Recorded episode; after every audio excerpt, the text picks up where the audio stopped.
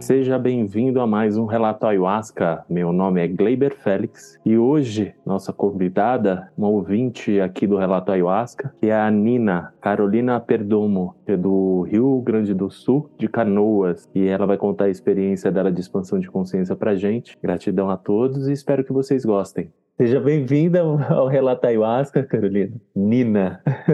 Obrigada. Nina, conta de novo a história de como você foi parar na expansão de consciência. Como é que começou essa trajetória na sua vida? Então, eu estava fazendo um contato comercial. Na época, eu fazia um trabalho de influenciadora aqui na minha cidade, mas pequenininha e tal. Então, eu estava fazendo contato com algumas marcas e uma pessoa me pediu que eu fosse no espaço dela, conhecer. E eu fui lá. E nisso chegou um casal, o espaço estava fechado, era durante a pandemia ainda, e era para estar só eu e ela, mas aí o casal viu ela abrindo a porta e entrou. E esse casal começou a falar: ah, vai ter um evento, mas eles falando entre linhas, assim. E eu não entendi o que, que era, mas eu entendi que era algo místico, mas eu não entendi o que, que era. E aí, mais tarde, ela me comentou: ela disse, ah, é um evento xamânico com ayahuasca. Aí ela me explicou que ayahuasca e Santo Daime era a mesma coisa, que eu não sabia, né? Tipo, era mesmo o mesmo chá. E ela perguntou se eu gostava de coisas de astrologia e tudo mais. Eu disse, ah, eu adoro astrologia. Aí ela disse assim: ah, vai ter um curso de um alquimista. Me inscrevi no curso, o curso começava no dia seguinte, e um desses dias o, alquimista falou sobre a experiência dele com a ayahuasca. E eu disse: olha, que interessante, eu não sabia que era assim, eu quero. Mas fiquei na minha, mas digo, onde é que eu vou achar isso agora? Até que passou uma semana, dez dias, essa pessoa me liga. Na época era só conhecida, hoje somos amigonas, assim, né? Aí ela me chama, ah, vai ter um chá aqui em casa, tu não quer vir? Eu digo, tá, eu vou, vou sim. Mas eu fiquei meio assim, né? De que, ela tá fazendo chá em plena pandemia, né? Estranho. Aí ela disse, ah, 50 reais, mas que chá bem caro, né? Mas não falei, só pensei. Né? O almoço foi 18, chá 50. eu disse, tá, mas me diz que horas que é, que dia que vai ser, me passa teu endereço e tal. Às 8 da noite, chá às 8 da noite, que coisa estranha, né?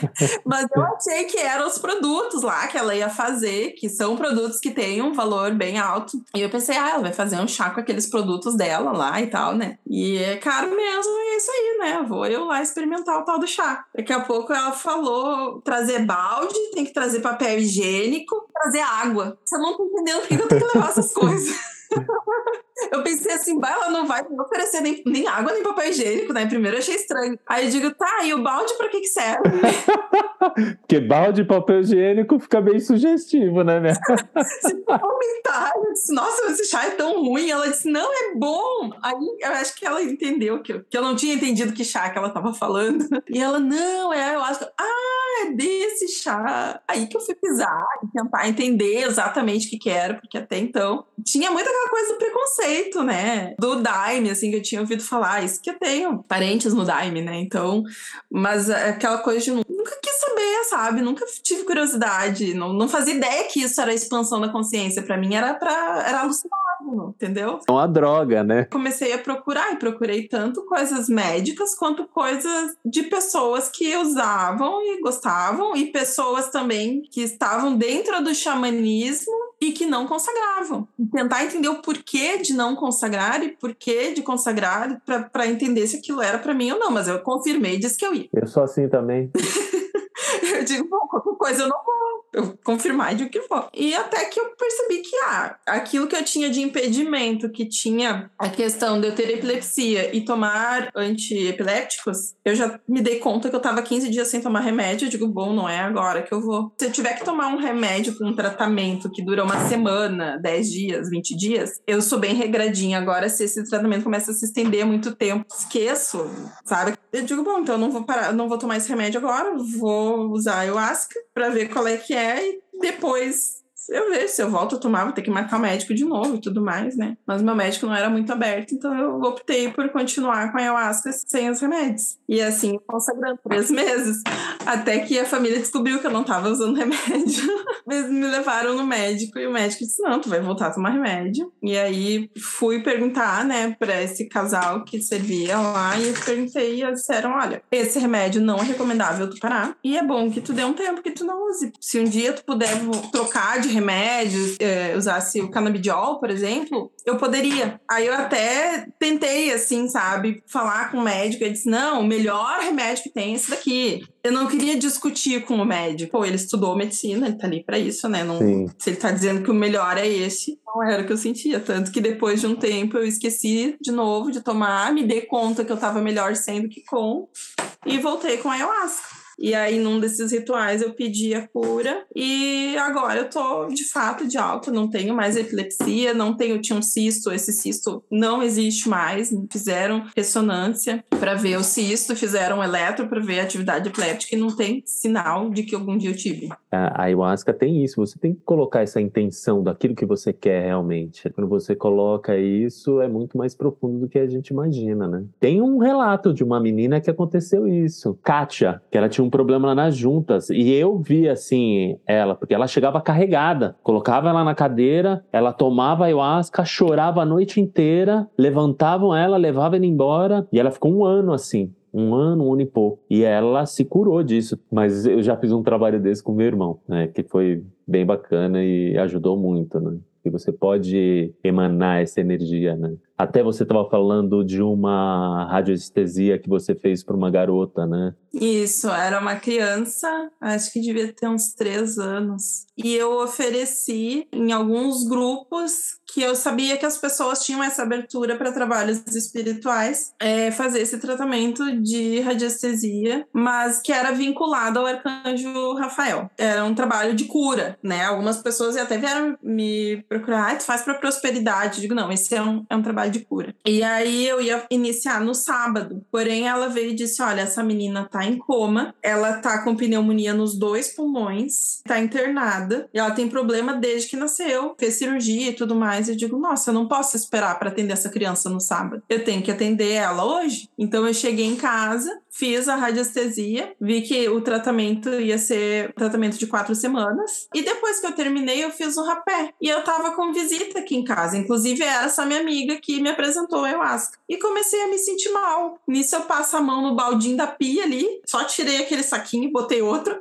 Já fui pro banheiro e comecei a vomitar e fazer limpeza, limpeza, limpeza. Meu filho mais novo entrou no banheiro junto comigo, passou o trinco na porta, porque as pessoas ficaram batendo na porta e ele ficou ali me, me ancorando enquanto eu, eu limpava. No dia seguinte, a mãe da menina mandou áudio dizendo que não sabe o que, que aconteceu, que simplesmente metade da infecção do pulmão já tinha sumido. Nossa. Na sexta-feira, a criança saiu do coma e na segunda-feira ela já estava em casa. Foi muito rápido, assim, menos de uma semana, né? Mas isso foi numa conexão com o rapé, porque eu precisei me conectar ao rapé durante esse um ano que eu fiquei sem ayahuasca. Depois de três consagrações, de quando eu finalmente me firmei, eu precisei parar. Eu tinha acabado de sair de um divórcio, estava assim num processo bem intenso, Sim. e eu pensava assim, poxa, tudo que eu evoluí até agora parou. E aí eu conversei com esses dirigentes que serviam lá, que iam servir na minha amiga, e ela falou, ela disse assim, Nina, tu tem rapé em casa? Eu digo, tenho. Ela disse, então faz um rapé faz rapé em casa. Mas eu tinha muito medo do rapé, sabe? Por causa dessas limpezas. Eu fui limpar com a ayahuasca em julho desse ano, tipo, depois de mais de um ano, entendeu? Foi na minha sétima consagração que eu fui ter limpeza com a ayahuasca. Agora, com rapé.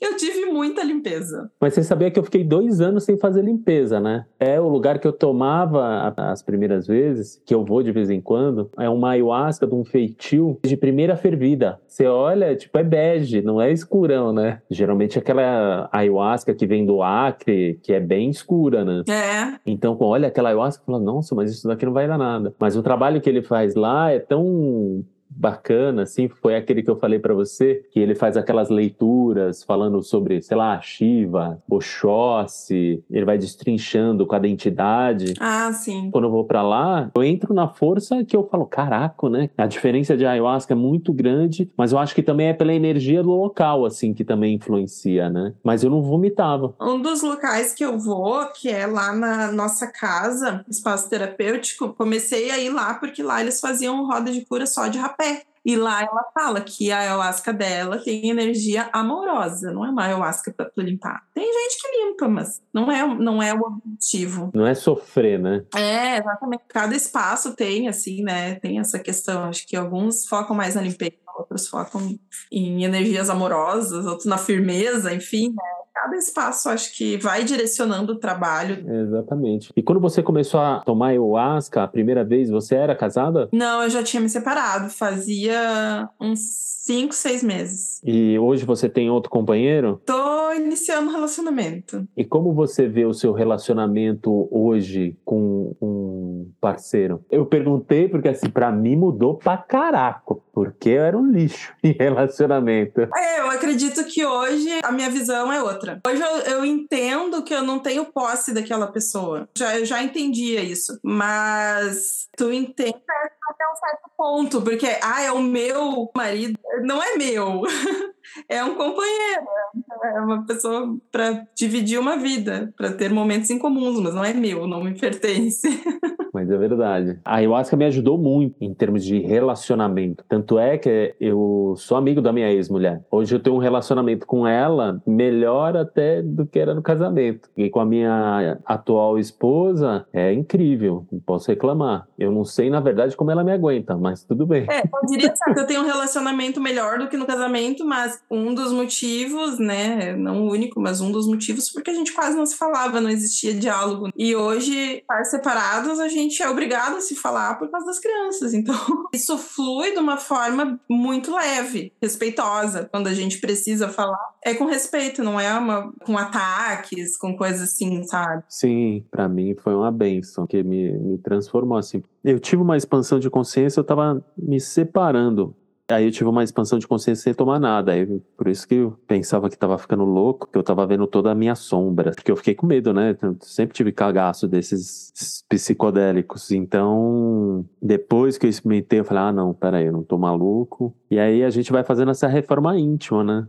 Então eu sempre fico perguntando para pessoas, e aí, como é que tá, tal, mudou muita coisa, tal. Sim. Imagina assim, ó, que eu provavelmente, casada, eu não teria ido a um ritual, nem... É, não vou dizer que eu não teria tido a oportunidade, tá? Porque já estava em contato com essa pessoa que me apresentou para medicina, online, né? A gente se conversava pelo Instagram, mas ainda não conhecia ela pessoalmente, né? Sim. Então, mas como era um contato, assim, que a princípio era um contato profissional, é, teria tido contato, mas provavelmente não teria tido a oportunidade de passar uma noite na casa dela consagrando medicina se eu estivesse casado, entendeu? Porque tinha muito essa questão de posse, de dever satisfação, de dizer para onde ia de, e desconfiança. Entendi. Eu não teria ido se eu estivesse casada. Agora, como eu estava separada, foi um final de semana que estava sem as crianças, tudo fechou certinho, eu fui, sabe? E aí eu ia te perguntar do sagrado feminino feminino. É você que monta esse grupo? Não, esse é num espaço. Eu até já fiz uma vez. A única medicina que eu usei foi Artemisia. O rapé? Não, Artemisia, o chá. Qual que é esse chá? Ah, é um chá que eu faço com as flores da Artemisia, né? Só que eu faço ela bem, bem... Um chá bem forte, não é um chá fraquinho. Concentrado. É, ele tem que ser tomado uma quantidade, mais ou menos uns 200 ml. E ainda quente, assim, e num gole só. Dois no máximo. Ixi. né?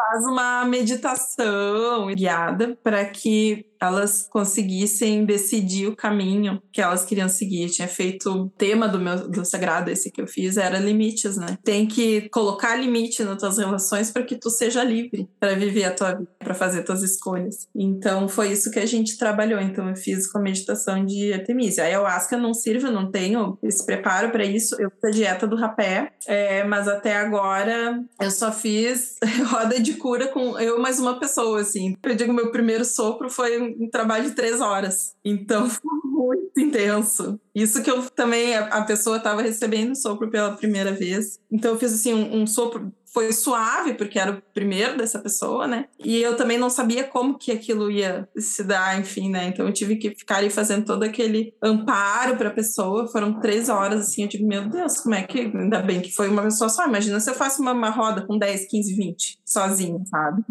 não dá. Então, assim, tô pensando em começar a chamar mais uma pessoa para ver, porque o segundo já foi mais tranquilo, já foi, assim, questão de meia hora, sabe? A roda de rapé é uma roda muito bacana de se fazer. Nossa, traz muita coisa, muito insight. Eu descobri que tinha chegado o meu momento de fazer a dieta num ritual de ayahuasca. Eu fui fazer e eu me enxergava ajoelhada na frente de alguém soprando e esse tipi ele apareceu depois para mim exatamente da mesma forma três vezes. Então antes de eu fazer a dieta eu já tinha encomendado meu tipi para artesão porque eu disse assim, ah, é assim.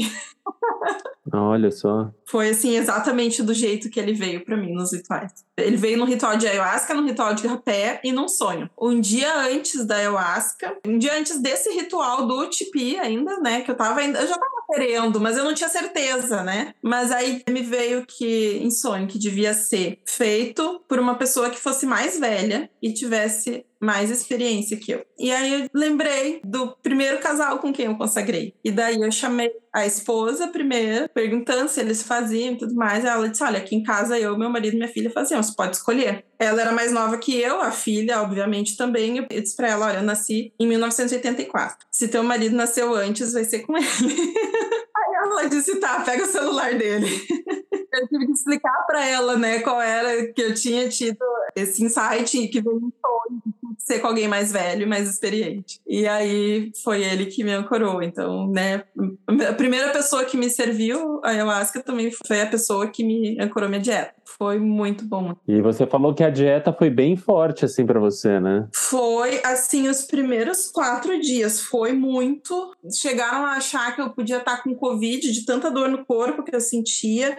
Mas ele falou: não, vai lá e faz o PCR, não tem problema. Mas provavelmente tu tá ingerindo tabaco. Pode ser que tu esteja engolindo a saliva, alguma coisa assim. O teu corpo não tá acostumado com tanto tabaco assim. A minha dieta era só duas aplicações ao dia. Tem umas que é com três, né? Na verdade, a minha era no mínimo duas. Eu podia fazer mais. Teve dias que eu fiz três, quatro. Mas a maioria dos dias eu fiquei só nas duas. E daí ele ele disse assim: teu corpo não tá tão acostumado com o tabaco. Talvez essa dor seja porque teu corpo tá acostumando. Né? Aí eles perguntam pro teu corpo, né? Eu sentia muita dor, uma ardência na minha língua, como se eu tivesse comido uma bola de sal. No entanto, eu não podia sal na minha comida. Na dieta, é, tu tira o sal. E o açúcar também, não é? Uma coisa assim? O açúcar, mas eu sentia como se eu estivesse comendo muito sal. Mas aí eu percebi que eu podia estar me desidratando. Porque assim, ó, eu tomava, antes de fazer o rapé, um copão de água com limão. E aí eu tomava aquele copo. E ao longo do dia eu tomava chá, eu tomava água saborizada. Mas eu não estava tomando água pura. E ele falou, não tá proibida de tomar água pura. Eu digo, pois é, mas eu não sei porque eu resolvi que eu tô tomando chá, tava tomar muito chá, assim, tipo chá com alecrim, porque eu podia tomar chá com ervas naturais, não podia ser chá de saquinho, né? ah. né? Então eu pegava assim raminho de alecrim, raminho de hortelã e colocava água fervendo por cima na, numa térmica, assim, e aquele chá eu passava tomando. E água pura eu não tava tomando. Eu comecei a, a tomar água pura sempre. Parei de sentir aquele sabor salgado na língua. Era um nossa, chegava a doer. Sabe quando tu come muito sal puro, assim, na língua, que dói a língua? Era aquilo que eu sentia. Mas, assim, na dieta foi bem difícil, porque uma pitadinha de sal, ela já dá sabor na comida. Agora, nada de sal, eu nem sentia o gosto da comida, assim. Então, eu ia comer um aipim e não tinha gosto. Aí eu ia comer um arroz, o arroz não tinha gosto. Tinha que botar ervas frescas também, né? Aí eu colocava alecrim em tudo, mas mesmo assim, se não viesse com um pedaço do alecrim, não tinha. Foi bem difícil, assim. Aí a segunda semana ele me liberou um pãozinho e uma fatia de queijo. Aí, como eu podia comer ovo, eu comia pão com ovo no café da manhã, assim. E aquilo ali me sustentava o dia todo. Nossa, aquilo ali era uma maravilha, assim. Aí, quando foi na terceira semana, eu disse assim: Tu vai botar mais alguma coisa na minha dieta? E ele disse: Não, não vou botar mais nada. Eu disse: Ah, tá bom, porque eu tô bem satisfeita mesmo. Aí ele disse: Tá, então pode pegar mais um pãozinho, mais uma fatia de queijo. Café eu não senti falta, que era uma coisa que eu tomava muito e agora eu voltei a tomar, mas muito pouco. Assim, eu tô tomando dois a três cafezinhos por dia. Cafezinho, cafezinho. Xicrinha capa sabe? E antes eu passava o dia, eram uns cinco de manhã, mais uns três de tarde, assim. Sabe? Caramba! Era muito café. Era. Eu queria até fazer um, uma época essa a dieta do, do rapé, mas nunca consegui, não. Realmente, ela não é fácil. Eu achei que seria. Mas assim, ah, eu já não como carne mesmo vai ser fácil. Só que aí, quando ele me passou o que, que eu podia comer, era uma lista bem pequena. Era acho que uma meia dúzia de alimentos ali. E aí eu digo, meu Deus, é só isso. Então, ou era arroz ou era aipim. Então, não tinha muita variação. Fruta só podia banana, né? Não era todas as frutas. Eu achava que, ah, eu só não vou poder comer sal, nem açúcar, nem álcool. Nem... Mas vai ser fácil.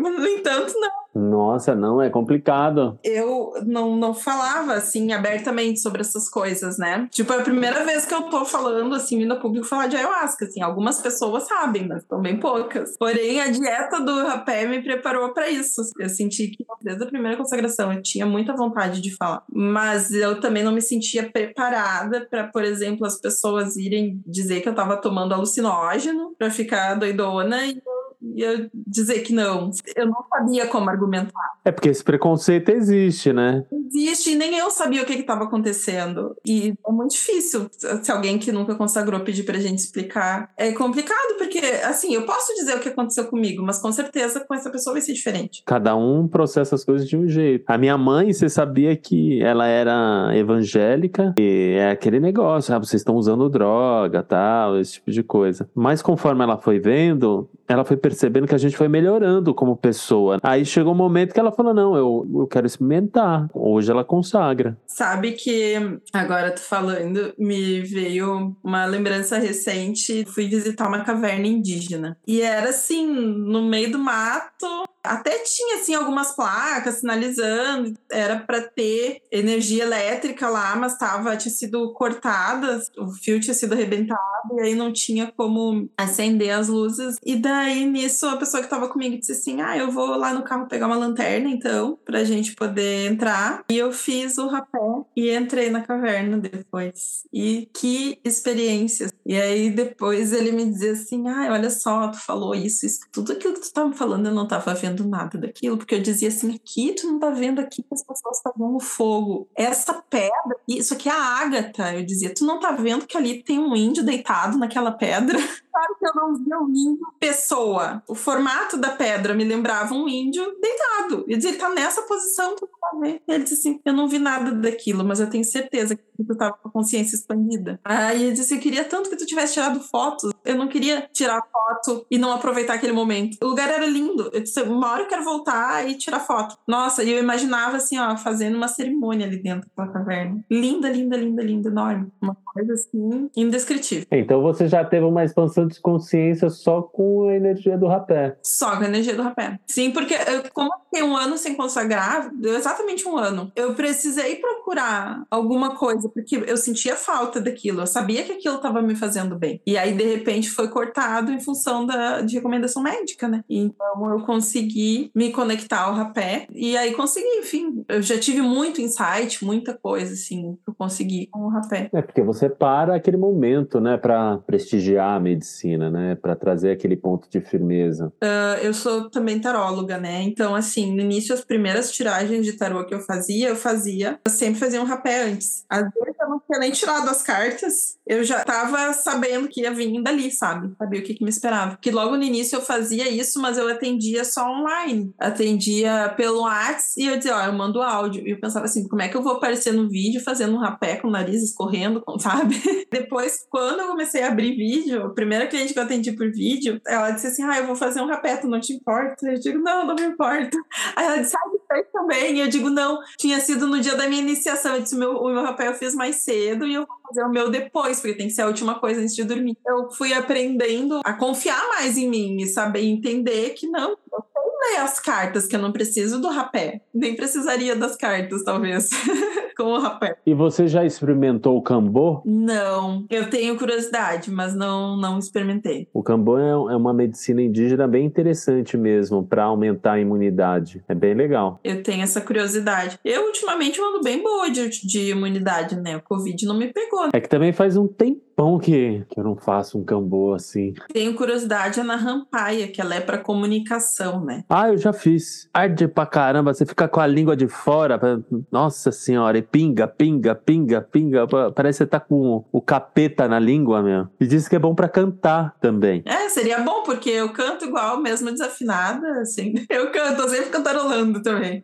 Até o dia que foi a minha indicação, eu tinha uma música que eu queria e eu sabia que era da Tribune Queen e eu não sabia como é que eu ia dizer para as pessoas que música que era. Eu sei que eu comecei a cantar, daqui a pouco começou a vir uma letra na minha cabeça. Aí eu botava aquela letra no Google para ver se eu achava. Tinha umas músicas nada a ver, sei lá, Lulu Santos, qualquer coisa assim, né? Aí quando eu finalmente descobri, mandei mensagem cantando para ver se alguém descobria que música que era, né? Quando me mandaram a música certa, não tem uma palavra em português, é tudo indígena, é tudo mas na minha cabeça eu tava cantando com letra em português. Procurando no Google ainda. Figura, né? Mas você sabia que teve uma vez que a gente estava num ritual com índio, mas todo mundo já estava fora da força, porque foi um, um, ritual de virada na madrugada, né? Então já era umas sete horas da manhã, o efeito da ayahuasca já tinha passado. Aí o, o índio que estava com a gente, ele começou a fazer um rezo, um rezo de fechamento, assim, mas eu nem sabia que era um rezo de fechamento. Eu toco de geridu, né? Então ele tava no violão só que o digeridor ele tem uma parada que é o seguinte: você oxigena bastante, né? Pra tocar. E aí. É, o que, que é? Sopro? É de sopro. É aquele instrumento aborígenes. Quando você coloca pra ouvir o podcast, a entrada é um digeridor, é aquele som. Ah, tá. Sei. A tua mente, ela fica só nessa região. O movimento da língua, da garganta, é como você respira, é como você faz o ar dançar na tua boca, se você esticula o lábio ou não. Então, você acaba concentrando nisso, né? Você vai concentrando, vai concentrando, vai concentrando, aí chega uma hora, simplesmente a chave vira. Desligou a mente, a partir do momento que desligou a mente, e aí você só tá prestando atenção nisso e na música, né? Então era como se a música ela fosse traduzida numa miração. Só que nessa miração que eu tava vendo, eu comecei a olhar uma versão minha futura. Ele, na hora que ele terminou, que eu tava olhando essa versão futura, eu não queria voltar, porque aquilo era bom demais. E uma parte minha queria voltar, a outra não. Moral da história, meu batimento começou a cair demais, eu comecei a ficar gelado, eu comecei a entrar como se fosse num processo meio que de morte, tremendo todo, ficando branco, e aí Nossa. chegou uma hora de desespero assim que eu pedi, eu preciso de um, uma coisa para me trazer de volta. Aí uma amiga minha me deu um sopro de rapé, foi aí quando eu voltei, né? Porque deu aquela porrada, né? Aí a terra. Não usei o rapé para me trazer de volta, eu já usei ele para ficar na força, na verdade, né? Mas dependendo do rapé, ele a terra. É, é, a o último ritual que eu fui agora, dia 20 de setembro, é feriado aqui no Rio Grande do Sul, né? Então foi dia 19, ali na véspera de feriado, fui no ritual. E eu consagrei uma vez só. Chegou na segunda, tava deitada e levantei, sentei. Quando eu sentei, ela disse: pode ir. Eu disse: eu não vou. E deitei de novo, assim. Aí quando terminou, né, ali no compartilhar, quem quer falar, eu não tinha força. Eu sempre falo alguma coisa, mas aquele dia eu simplesmente não tinha força. Eu chamei uma pessoa e disse: Vem cá, me traz alguma coisa para comer. E ela disse: Me sopra um rapé. Eu digo: Olha, eu tô ali pedindo rapé para sair da força. Eu sei que sai, né? Mas eu só pensava em me dar alguma coisa doce para me tirar disso daqui, sabe? Porque eu sei que a boca também corta, né? E como eu tinha encerrado eu queria era comer de uma vez e para poder sair, enfim, né? Eu dizia, eu quero sair daqui, mas eu não consigo. A minha cabeça quer, meu corpo fica, não obedece. É, não, fica uma moleza, porque como o mental ele fica muito ativo, né? Parece que não, mas é um trabalho que acaba pegando todo o corpo. Tanto é que hoje em dia eu não gosto mais de fazer esses trabalhos noturnos, porque no outro dia eu fico igual um zumbi, né? De tão mole que eu tô. Para mim sempre foi de noite. Eu nunca fiz durante o dia, por exemplo. As três primeiras vezes eu ficava de virada. Aí quando eu voltei depois de um ano, eu cheguei em casa e me pus a trabalhar. Foi quando eu comecei a planejar a questão de começar a fazer Sagrado Feminino, começar a conduzir, sabe? Mas eu nem pensava ainda em usar nenhum tipo de medicina, de, de né? Não tinha ainda feito dieta do rapé nem nada. Só comecei a montar como que seria a condução desse trabalho, tipo, que tema que eu trabalharia, que, enfim, que dependendo da estação do ano, da fase da lua, do signo que a lua tiver, qualquer dia que for, ele vai ser diferente. Se mudar a data, tem que mudar o tema, no caso. O tema é uma forma de conduzir montei todo baseado em, aspectos astrológicos, assim. Cheguei, assim, voltei super expandida e fiquei, acho que até umas 5 da manhã, 6, e aí fui dormir. Foi a primeira vez que eu consegui dormir, porque até então eu ficava, eu mandava até o dia seguinte, tipo, até umas 10 da noite. Eu emendava. É, as primeiras vezes eu não conseguia. Eu tenho que descansar. Eu não aguento mais não. Mas a noite tem uma outra energia, né? Que é diferente. A energia do dia e a energia da noite. Conheço ainda até. Tô com um chamado aí para ir no domingo. Vai ter um sagrado feminino também com ayahuasca, cacau, sananga, vai ter um monte de medicina. A medicina do cacau é bem, bem legal, cara. O cacau eu não usei ainda, acho que em breve. Ainda não, não, não foi, sabe? Sempre acontece alguma coisa que eu acabo não indo. E esse como é domingo e é eleição e eu tenho o meu curso de magia que eu faço também nos domingos, ter que eu ir num ou em outro, sabe? Então, vou acabar provavelmente no curso mesmo.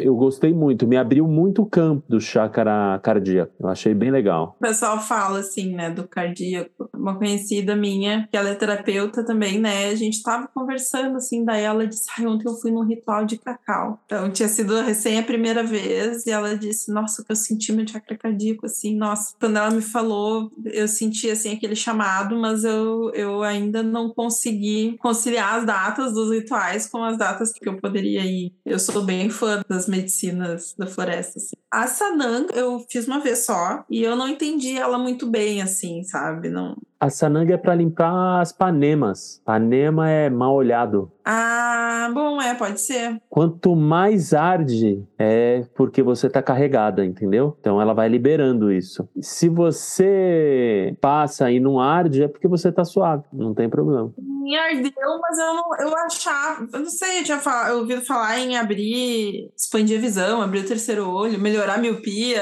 já vi tanta coisa. Não, eu, eu continuo tem uma sananga, que é a sananga dos sonhos. Ah, então tem tipos. É, eu não, não sabia. É um, uma planta que tem lá na floresta. Mas essa daí, ela dá miração, ela dá. Você expande a consciência. É, é como se fosse a ayahuasca, que você pinga no olho. Não, não sabia qual era a diferença, e aí eu não entendi ela muito bem, né? Mas ah, agora tu me falou, fez, fez sentido. Então, eu é, é a ardência que é o negócio. Mas, meu, muito bom conversar com você. Pena que a nossa gravação, a primeira, não deu certo. Não sei o que, que houve, mas agora deu certo. Deu certo. Muito bom ter você aqui contando a tua história. Eu que agradeço Vai ajudar muita gente para ter fé. É verdade. Conquistar novos caminhos na vida, assim, para reforma íntima. É verdade. E eu queria saber se você queria deixar um recado no Instagram. Minha arroba é tua bruxa favorita. Foi uma coisa que assim. As pessoas começaram a me perguntar. Eu fazia reiki, por exemplo, mas eu não falava para as pessoas que eu fazia reiki. E aí eu comprei um baralho, baralho espanhol, aqueles de tru. E aí comecei a tirar no trabalho, assim. E aí comecei a pegar pelos naipes. Aí eu tinha uma aplicativo e lia pro pessoal, assim, né? E aí ia perguntar, tu é bruxa? Eu dizia, não, eu sou uma curadora. Ah, tu é curandeira, hein? curadora. ah, tu é bruxa. eu não. Aí, numa dessas, eu vi uma professora falando. Ela disse: Gente, eu, muito tempo, eu me dizia alquimista. Ela disse assim: Mas o termo bruxa, se não for mencionado, ele vai ser esquecido. Então, a gente tem que assumir que a gente é bruxa. E eu digo, gente, eu vou transformar o meu perfil do Instagram, que é meu nome, vou transformar em tua bruxa favorita, porque assim estão me chamando. Mudei pra tua bruxa favorita e comecei a oferecer leitura de tarô. No domingo eu faço as leituras da semana. Pra quem ficar comigo na live, eu faço uma leitura pra semana. Mas eu sempre digo, se quiser uma consulta mesmo, me chama e vai ter uma hora de atendimento ali, né? Eu faço uma coisa bem terapêutica, aplico um reiki, né? Hoje eu tenho uma sala para ver se a pessoa não puder vir, né? Por exemplo, porque eu já atendi pessoas do Rio de Janeiro, já atendi de Brasília também. Então eu faço online, né? Afinal, é isso. Mas parabéns, hein? Obrigada. Mas gratidão, meu anjo, pelo teu tempo. Desculpa pelo que aconteceu, desse imprevisto de não ter gravado. A gente tinha falado no início do outro que não ficou gravado, né? Eu não falei aqui a maior mensagem mensagem assim que foi da minha primeira consagração foi: a dor é inevitável, mas permanecer nela, o sofrimento é opcional. Então, assim, isso foi uma coisa que aconteceu lá na minha primeira consagração, de eu estar tomando uma peia, a pessoa que estava guiando abaixou a música e falou essa frase e seguiu a música. E aquilo me trouxe de volta e eu trouxe isso para minha vida. Continua nessa caminhada, mas muita gratidão pelo teu tempo e por você estar tá se expondo. Não é fácil, né, a gente se expor. Muita gratidão. Obrigada. E gratidão a todos os ouvintes e vem aqui convidar a quem teve uma experiência de expansão de consciência, que houve uma transformação em sua vida, para entrar em contato com a gente do Relato Ayahuasca pelo Instagram, Relato Ayahuasca, que você pode estar participando aqui com a gente. Gratidão.